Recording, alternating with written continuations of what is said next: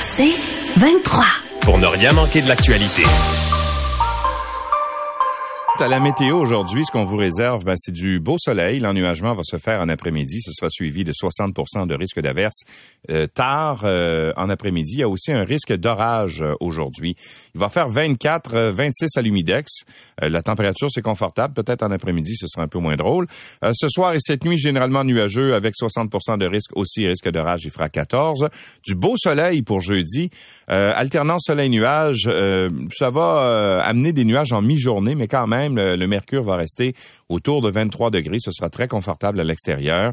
Euh, et pour vendredi, jour de la fête du Canada, mais surtout jour de déménagement pour les gens qui euh, vont euh, changer de logis, ben ce sera quand même assez chaud. On parle d'alternance de soleil et de nuages avec 30 30 degrés au mercure. Alors ça c'est quand tu te promènes avec avec des meubles sur le dos, ça devient un peu euh, pénible. Donc, on, euh, assurez-vous de boire beaucoup de, de liquide. C'est très important là, de bien euh, s'hydrater.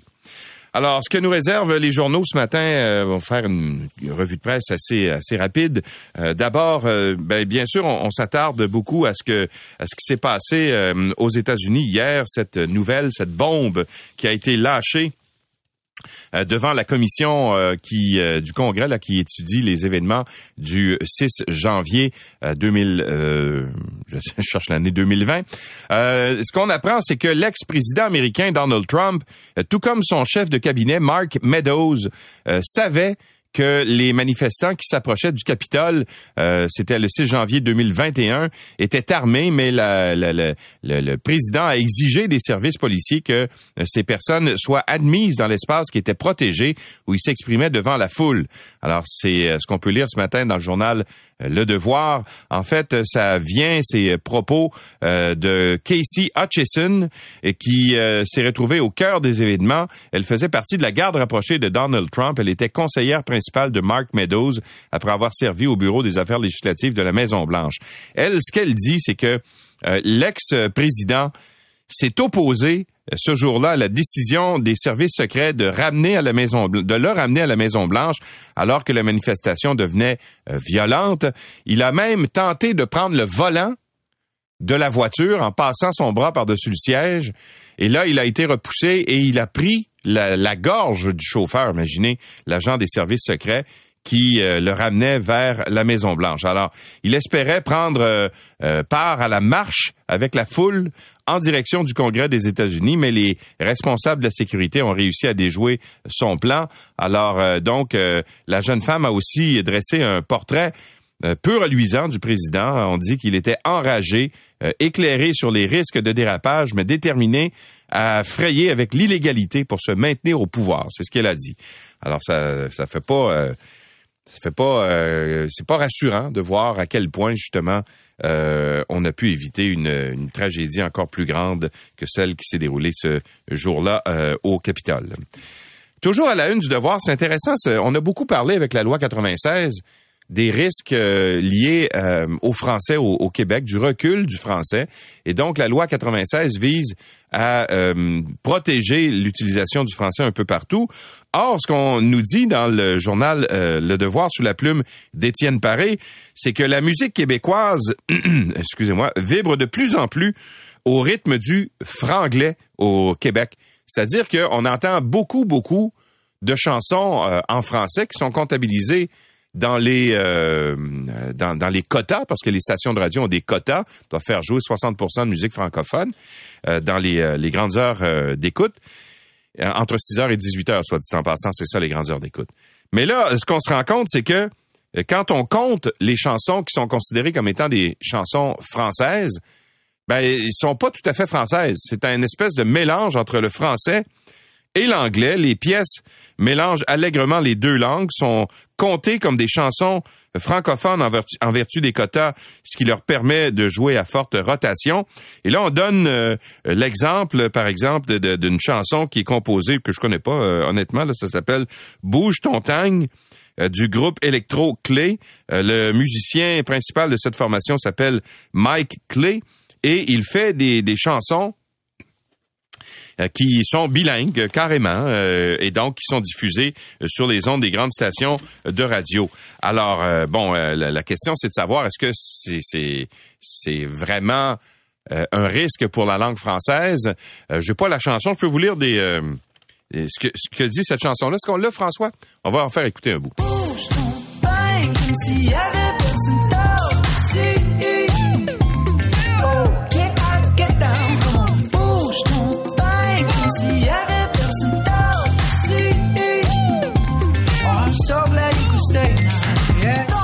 Alors voilà, c'est vous avez une bonne idée. Le rythme est intéressant quand même. Je, je, pense que ça peut être accrocheur. Alors pour être clair, là, ce que ça dit, c'est get high to get down. Come on, bouge ton tang, comme s'il y avait personne d'autre ici. Oh, I'm so glad you can stay now. Alors, euh, les stations de radio jouent cette chanson-là quand même euh, de façon euh, assez intensive ou intense. la station, notre station sœur, c'est quoi, qui est dans la, même bâtisse ici juste à côté, joue effectivement cette chanson-là. et ce que dit Mike Clay quand on lui dit, ouais, mais là, c'est du franglais, c'est pas du vrai français. Ben lui, il dit, c'était important pour moi de faire de la musique dans la langue euh, que les gens parlent et partout où je vais à Montréal, que ce soit à Montréal-Nord, à Côte-des-Neiges ou chez nous à Verdun, c'est comme ça que les gens s'expriment. La langue est quelque chose qui évolue. En parlant le franglais, on impose une dualité entre le français et l'anglais qui n'a plus lieu d'être. Alors, euh, c'est quand on parle du recul du français à Montréal, je pense que ça peut être une belle illustration de ça. Euh, c'est, c'est, et, c'est ça le risque justement pour la langue française, je pense. Mais euh, remarquez que les règles du CRTC sont, sont faites que ces chansons-là sont comptabilisées euh, de façon euh, de façon française. Alors voilà. Euh, chez nous là, on a posé la question à Étienne Grégoire, qui est le directeur musical chez Cogeco, entre autres, qui travaille pour Rhythm FM. Il dit nos artistes les plus populaires restent cependant les Cowboys fringants et Marc Dupré, et jamais ils ne vont embarquer là-dedans. Alors, euh, il y a peut-être un espoir, mais quand même, ça suscite une certaine inquiétude chez certaines personnes. La suite, dans un instant.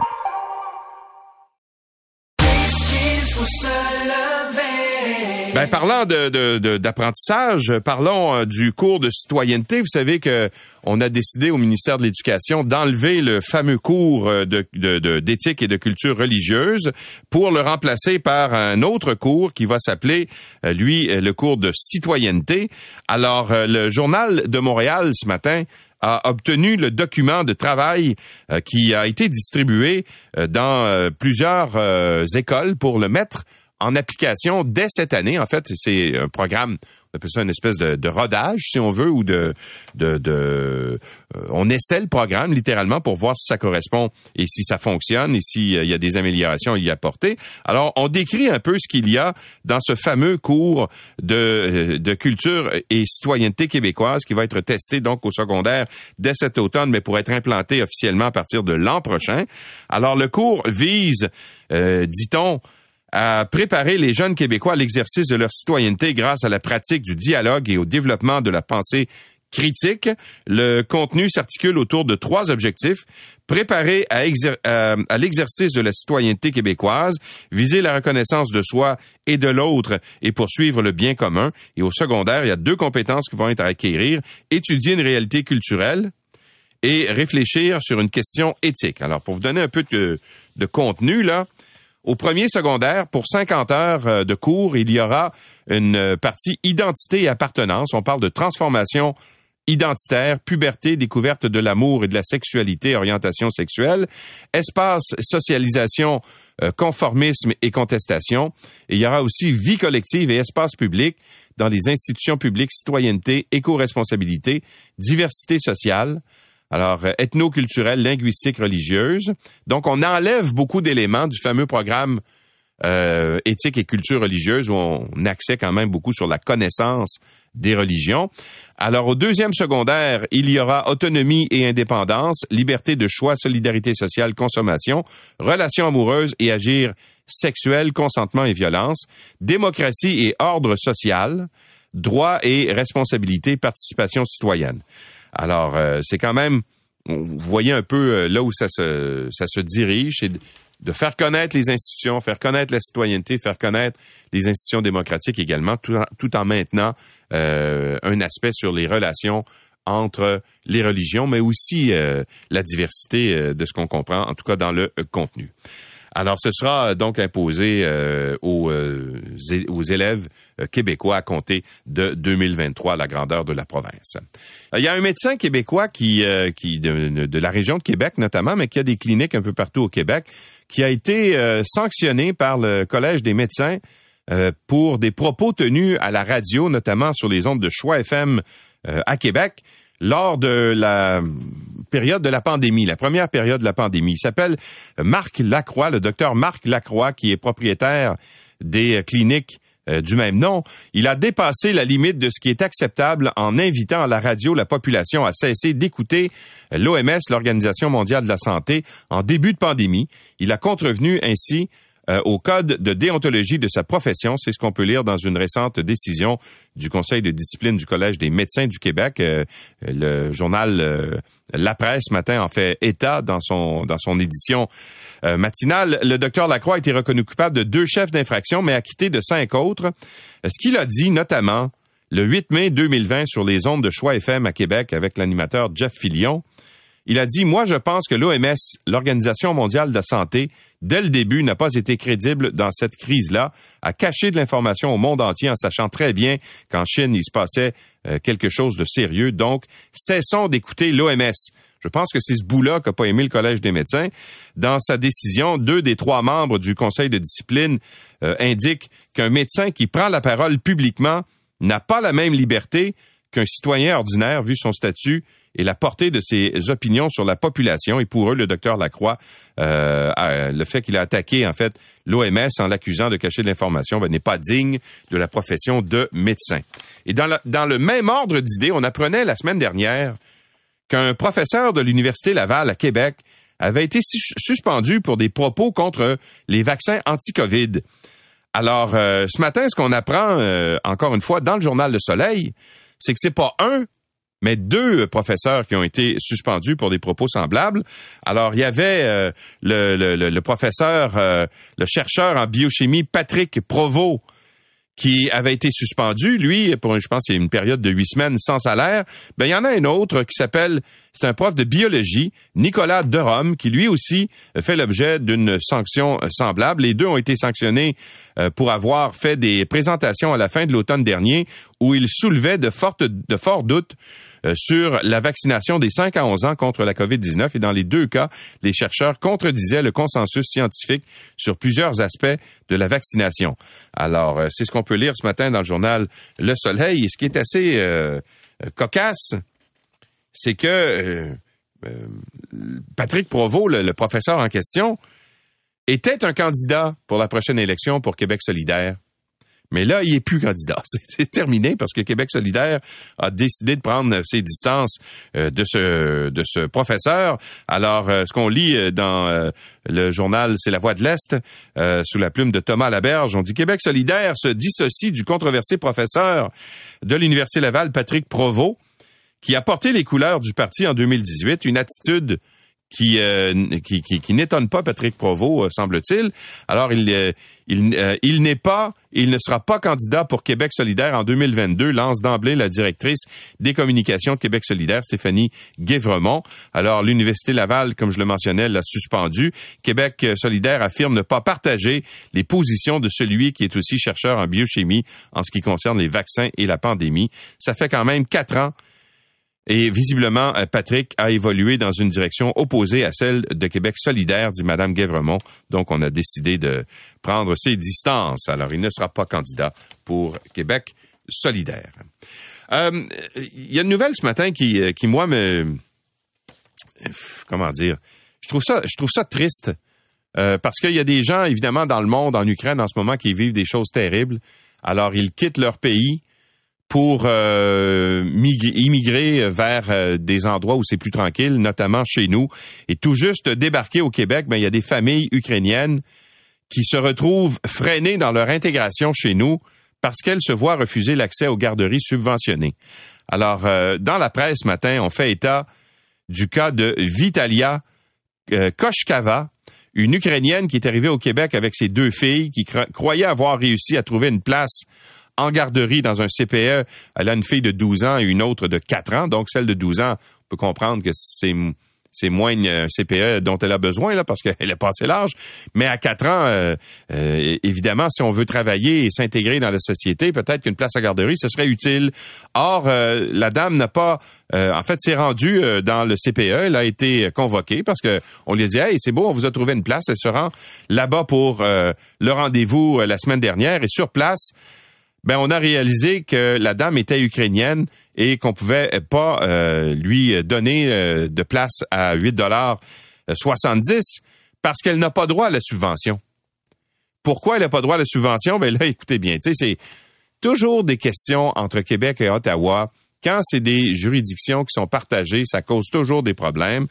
Euh, donc, le, le, problème, c'est que, attendez, je vais vous le dire, c'est le problème vient du fait que les Ukrainiens qui arrivent au pays détiennent un visa de travail sans date de fin qui a été délivré par le gouvernement fédéral. Selon les critères du gouvernement du Québec, les détenteurs d'un visa comme ceux-là ne sont pas admissibles aux subventions à garderie. Alors, donc, ils se retrouvent ici, veulent s'intégrer. Euh, cette dame-là, c'est une, une ancienne policière. En fait, elle est, euh, elle est sergent détective pour la police ukrainienne, ceinture noire en karaté. Évidemment, c'est sûr que peut pas nécessairement arriver ici puis euh, commencer à travailler comme policière. Là. Il y a peut-être une barrière de, la langue et puis euh, on n'entre pas comme ça, évidemment. Il faut.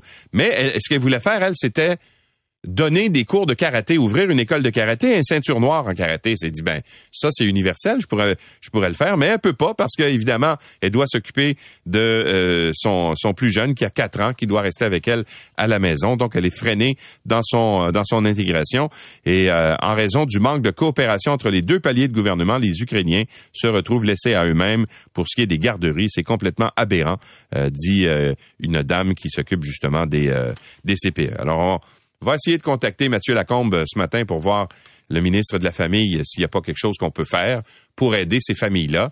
Là, on parle du cas de Madame euh, Koshkava, mais il y, en a, d'autres cas également qui, sont cités dans l'article du journal La Presse ce matin. Alors, si le ministre Lacombe est à l'écoute, on aimerait ça lui parler ce matin. Et une trentaine de ménages pourraient être euh, hébergés d'urgence à Montréal. Euh, on vous disait hier qu'il y avait 77 familles qui avaient signalé le fait euh, qu'ils n'avaient pas d'endroit où loger à compter du 1er juillet. Mais là, ils sont rendus 80 là, qui ont fait appel à la ville. Et là-dessus, on pense qu'une trentaine de ménages pourraient devoir être hébergés d'urgence dans un hôtel d'ici vendredi. Et donc, il y a une quinzaine d'autres foyers qui avaient déjà été hébergés, d'urgence l'année dernière. Et à ce jour, il y a plus d'un millier d'appels qui ont été reçus par le 311 pour des problématiques d'accès au logement dans la métropole. Oui, c'est vrai que c'est un problème qui perdure depuis quelques années, mais il semble que cette année, ce soit encore plus euh, difficile. Merci d'avoir été avec nous. On se donne rendez-vous demain. C'est 23.